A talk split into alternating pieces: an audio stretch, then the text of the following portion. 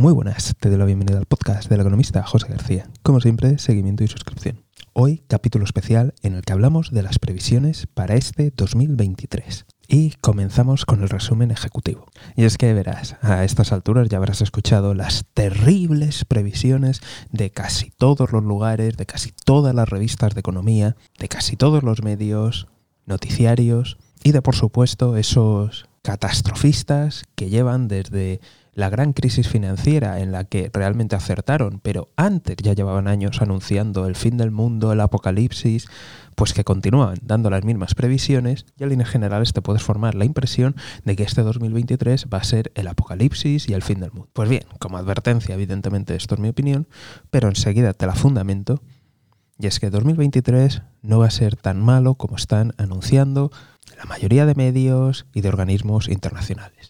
Y esto es debido a que algunas de las previsiones se basan en un aumento continuado de las tasas de tipos de interés de la mayoría de los bancos centrales del mundo. Pero algo que ha pasado bastante desapercibido es que en la reunión que hubo del G20 en Indonesia, los bancos centrales se comprometieron a moderar esas subidas de tipos de interés, ya que el FMI el Fondo Monetario Internacional lanzó una advertencia sobre los peligros de una subida coordinada de los bancos centrales en sus tipos de interés, ya que podría mandar al mundo a una gran recesión. Y fruto de todo esto ya hemos visto que las últimas subidas tanto del Banco Central Europeo como de la Fed, la Reserva Federal Americana, han sido menores de lo esperado. Por otro lado, también estamos viendo que la inflación parece haber hecho pico eh, tanto en Estados Unidos como en Europa y en otros lugares. Así que, por tanto, tranquilidad. ¿Que muy probablemente van a continuar subiendo los tipos de interés? Sí, pero no tanto como algunos catastrofistas han dicho.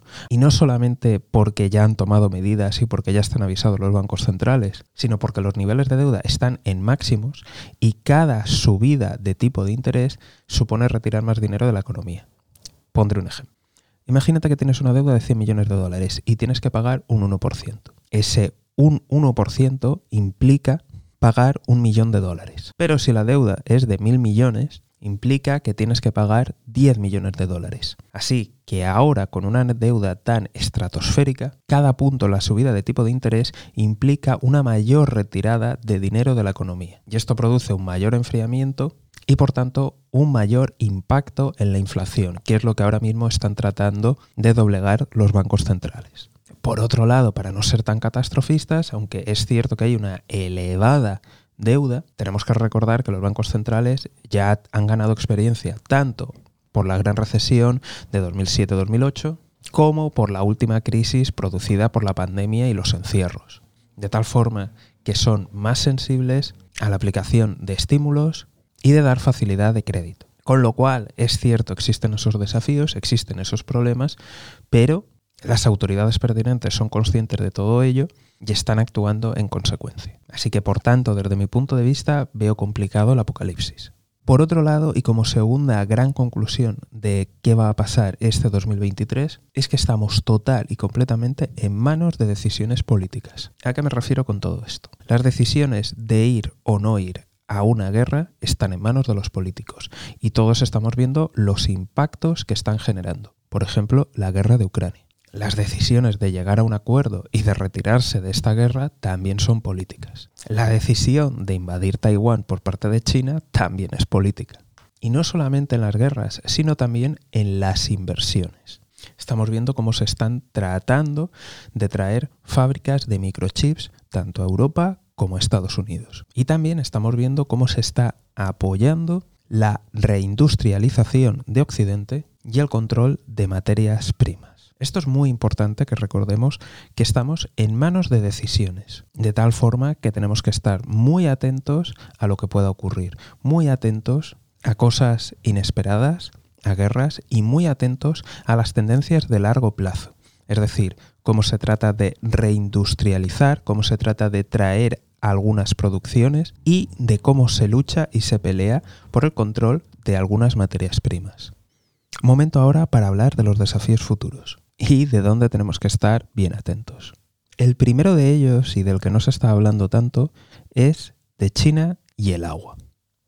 Ya haré un capítulo especial al respecto, pero China tiene un serio problema de falta de agua, no solamente a nivel industrial, no solamente porque produce una parte de, su energía procede de hidroeléctrica, que es bastante barata, eficiente y, que, y poco contaminante, sino que además tiene problemas para simplemente el abastecimiento de agua, de la población, de lo que bebe la gente.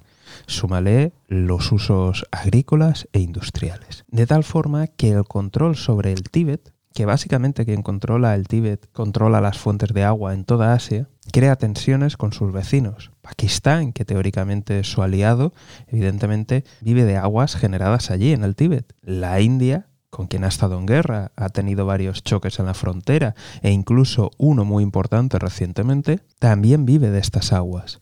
Y otros países como Vietnam, Bangladesh y en general buena parte del sudeste asiático depende de las aguas generadas en ese lugar. Con lo cual tenemos que estar muy atentos a los movimientos que se produzcan en esta zona, no solamente por los choques entre Pakistán, India, por Cachemira, sino también en los choques que se pueden producir en el Tíbet y en las obras que está construyendo China de presas teóricamente para controlar posibles riadas, pero también para desviar ese agua y de las derivadas que puede producir allí. De nuevo, otro foco de atención muy importante es Asia, Centroasia y en general toda la periferia rusa. Y es que verás, como consecuencia del debilitamiento ruso por la guerra de Ucrania, por el desplazamiento de misiones de paz que tenía Rusia para estabilizar algunas zonas, ha sido aprovechada por algunas repúblicas soviéticas para iniciar o retomar conflictos que tenían hasta el momento congelados. Hablamos de repúblicas en Asia Central, pero también hablamos de, por ejemplo, el conflicto entre Armenia y Azerbaiyán. Hemos visto como el corredor que unía el Nagorno-Karabaj con Armenia ha sido ocupado por tropas azeríes, mientras que los supuestos pacificadores rusos se quedaban mirando y no hacían nada. De tal forma que podemos ver escaladas en conflictos que parecían hasta el momento olvidados o congelados. A todo esto tenemos que sumar el apoyo militar que está dando Irán a Rusia y que, según algunas fuentes militares, según algunas filtraciones, podría haberse compensado con el apoyo tecnológico ruso. En principio se supone que van a recibir modernos cazabombarderos rusos, pero también podríamos ver un apoyo tecnológico en el programa nuclear de nuevo sin salir de Asia. Tenemos también el nuevo gobierno israelí, que la verdad se me hace complicado ponerle adjetivos, pero bueno, simplemente buscar las declaraciones de algunos miembros del gobierno, mirar cuáles son sus líneas de trabajo y no hace falta ser adivino para saber que va a haber tensiones allí. Y esto, independientemente de este gobierno o del anterior o de cualquier otro que haya en Israel, la amenaza permanente de una intervención israelí en territorio iraní. Eso está sobre la mesa gobierne quien gobierne allí. Con lo cual, mucha atención al polvorín en el que se está convirtiendo Asia. Por otro lado, también tenemos que atender a dos tendencias, que de nuevo también ocurren en Asia.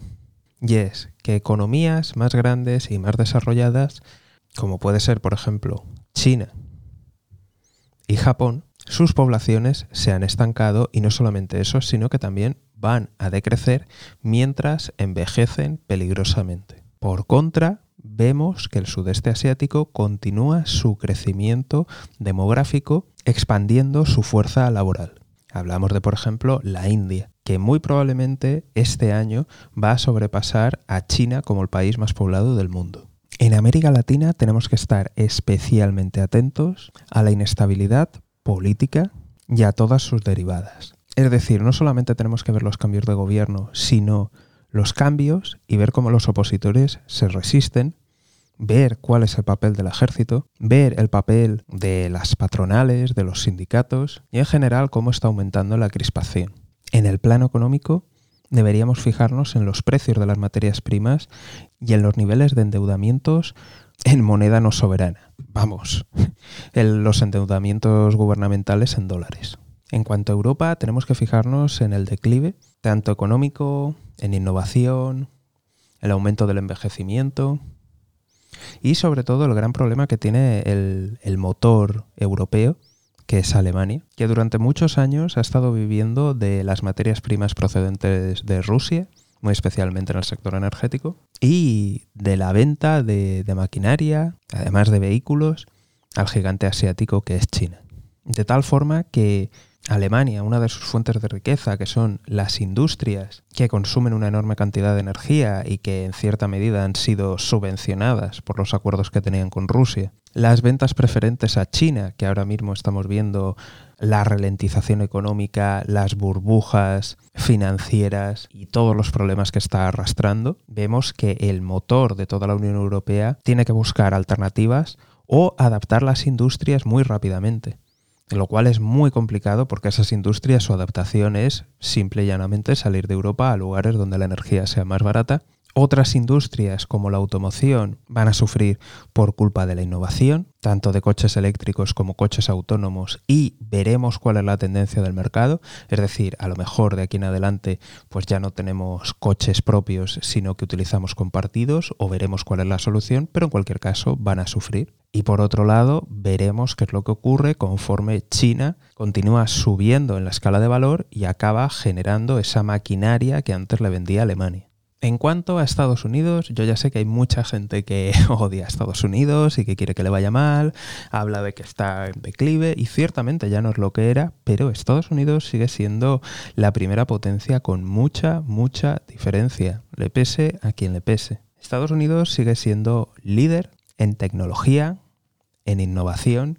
Y aunque es cierto que la primera fábrica del mundo es China, la segunda, y con mucha diferencia del tercero y cuarto, de tanto de Japón como de Alemania, sigue siendo Estados Unidos. Una buena parte de los productos se fabrican dentro de Estados Unidos.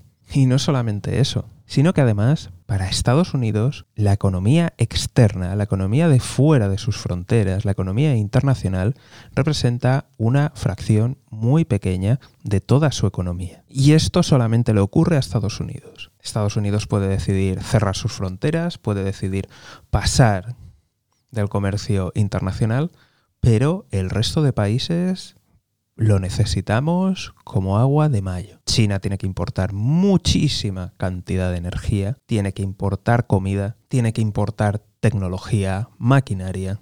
En Europa tenemos que importar muchas materias primas y otras partes del mundo necesitan maquinaria y no solamente eso, sino también el sector financiero. ¿Qué hay que decir del sector financiero en Estados Unidos? Con la bolsa de capitales de Nueva York y la de futuros de Chicago. ¿Qué hay que decir del sector tecnológico de Silicon Valley. ¿Qué hay que decir de otros nodos tecnológicos como son Nueva York, Los Ángeles o Austin en Texas? Y sí es cierto que la natalidad también les afecta, pero tienen una ventaja que no tiene ningún país. Y cuando digo ningún país es absolutamente ningún país en el mundo. Y es, si no todo el mundo, casi todo el mundo quiere emigrar a Estados Unidos o no le importaría emigrar a Estados Unidos. Esto no pasa con ningún otro país. El único caso, entre comillas, parecido es con Alemania, entre algunos países del este y cierta población turca.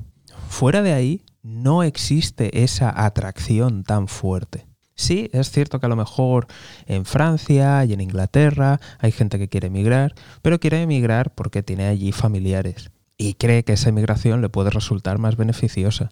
Pero en líneas generales, la atracción que tiene Estados Unidos no la tiene nadie. Y no solamente estamos hablando de personas de clase humilde, personas pobres, personas de lugares en conflicto. Estamos hablando de profesionales altamente cualificados. Estamos hablando de gente de todo tipo de ideologías, de todo tipo de backgrounds, de todo tipo de religiones. Eso juega un papel fundamental porque no solamente cuentan con una enorme cantidad de mano de obra, sino que también tienen la capacidad de filtrar el mejor talento del mundo. Y esto da una ventaja enorme, comparativamente, porque en Europa no podemos atraer tanto talento, eso es así, no tenemos los salarios que ellos tienen, y bueno, que hay que decir de Japón y de China. Sociedades que en sí en muchas ocasiones son cerradas, por no decir racistas, bueno, racistas y cerradas.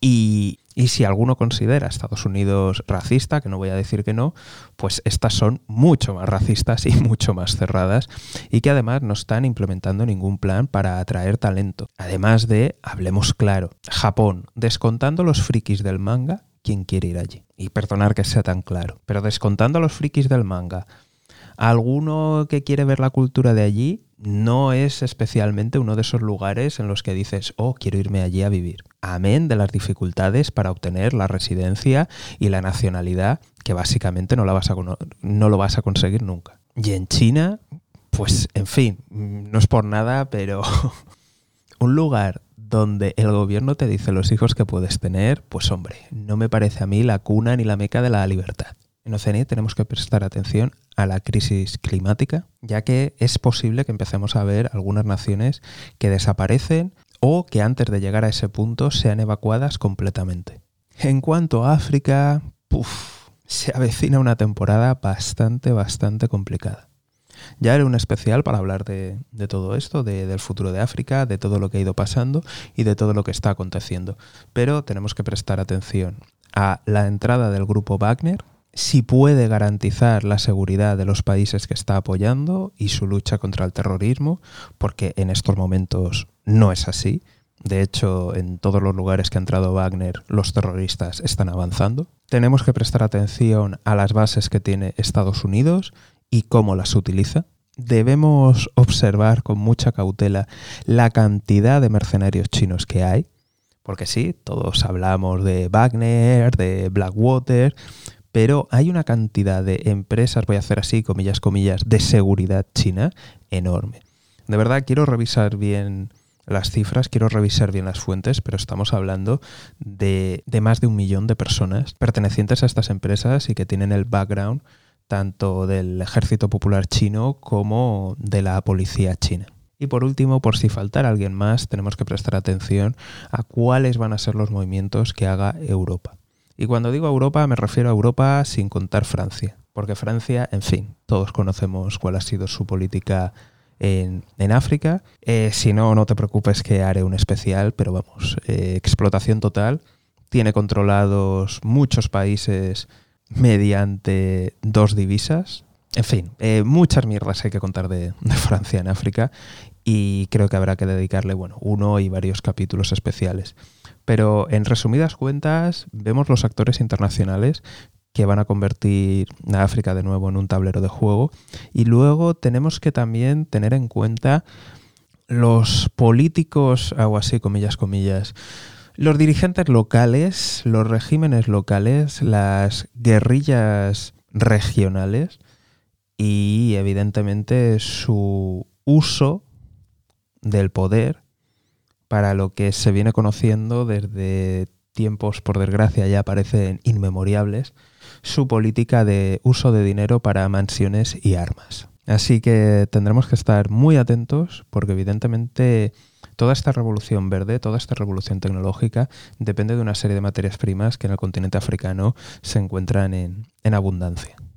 Y por desgracia no augura nada bueno para los habitantes del continente en materia financiera tenemos que estar muy atentos a algo que, bueno, como siempre suelo decir en el podcast, noticias que pasan de puntillas, que veo que no se les ha prestado la, atención suficiente, y es las empresas zombies, algo que están en toda la economía. Empresas que están nadando en deuda y que ya no son capaces ni siquiera de pagar los intereses de la deuda. Pero como te puedes imaginar, esto a los bancos no les conviene que se sepa porque implicaría reconocer impagos y deudas que no van a cobrar nunca. De tal forma que les están dando una moratoria y en cualquier momento pueden cerrar o quebrar. Vemos el aumento del número de estas empresas en Estados Unidos. En Europa tengo que mirar mejor los datos, pero sospecho que también están creciendo y sobre todo en las economías emergentes. Hay empresas que arrastran esta situación desde la gran recesión de 2007-2008, otras se han unido por la crisis de la pandemia, en los cuales se metió estímulos fiscales y se ofrecieron créditos muy baratos, muy ventajosos y sobre todo estos años en los que se ha podido disfrutar de los tipos de interés tan bajos. Estas empresas representan un peligro para la economía, suponen un freno al desarrollo, al crecimiento, a la mejora del tejido productivo y evidentemente veremos hasta qué punto se pueden sostener y no generan olas de desempleo y desindustrialización en sus países de origen. Aunque para algunos países ya esté olvidado, aún sigue la pandemia, la pandemia del COVID-19. Y es que verás, Aún siguen muriendo más de mil personas a lo largo del mundo por culpa del COVID al menos registrado, porque evidentemente ya se está llevando un menor registro. Los contagios, estamos hablando del orden de cientos de miles, y me quedan dos preguntas muy importantes sobre el COVID. La primera de ellas es, ¿qué ha pasado con la búsqueda de esa vacuna que corte la transmisión? Lo digo porque mientras sigamos teniendo estos niveles de contagio, la enfermedad es susceptible de mutar, y ya ha mutado bastante. Así que mm, creo que se debería de prestar atención. No entiendo por qué las autoridades mundiales se han olvidado. A ver, no sé, me imagino que evidentemente, pues hombre, si tienes vacunas que tienes que ir reponiendo, siempre es mejor negocio que una que te la pongas una vez, corte la transmisión y lo pare. Evidentemente aquí hay business. Y por otro lado, también me es difícil entender, hago comillas, comillas, qué ha pasado con esa investigación del origen del COVID. ¿Qué ha ocurrido? ¿No era tan importante para prevenir futuras epidemias similares y también para conocer mejor este virus? ¿No era tan importante qué ha pasado con esa investigación? ¿Por qué ya no se habla? ¿Por qué ya no se investiga? Aquí ni te lo voy a decir, pero creo que todos sabemos lo que hay de fondo. Por último, como bonus, te voy a hablar de la inteligencia artificial y creo que es otro punto muy importante. Y no solamente para cosas anecdóticas, sino para el trabajo del mañana, para qué nos depara el futuro. Y es que verás, la inteligencia artificial durante muchos años se ha hablado de que iba a sustituir los trabajos pues mecánicos, de esfuerzo, repetitivos, pero nos estamos dando cuenta que la inteligencia artificial lo que parece que va a ser en una primera oleada más rápido de sustituir es trabajo de oficina, trabajo de profesionales e incluso el trabajo creativo. Así que creo que tenemos que estar muy atentos a lo que va a pasar con la inteligencia artificial, con cuáles van a ser sus usos, con cuáles van a ser sus aplicaciones industriales y sobre todo quién la controla y cómo la va a manejar. Se vienen especiales al respecto porque creo que hay cosas muy interesantes que nos está diciendo los medios y creo que ahí voy a poder aportar bastante luz al respecto. Y como siempre, te voy a pedir que, estés atento porque este año van a pasar muchas cosas.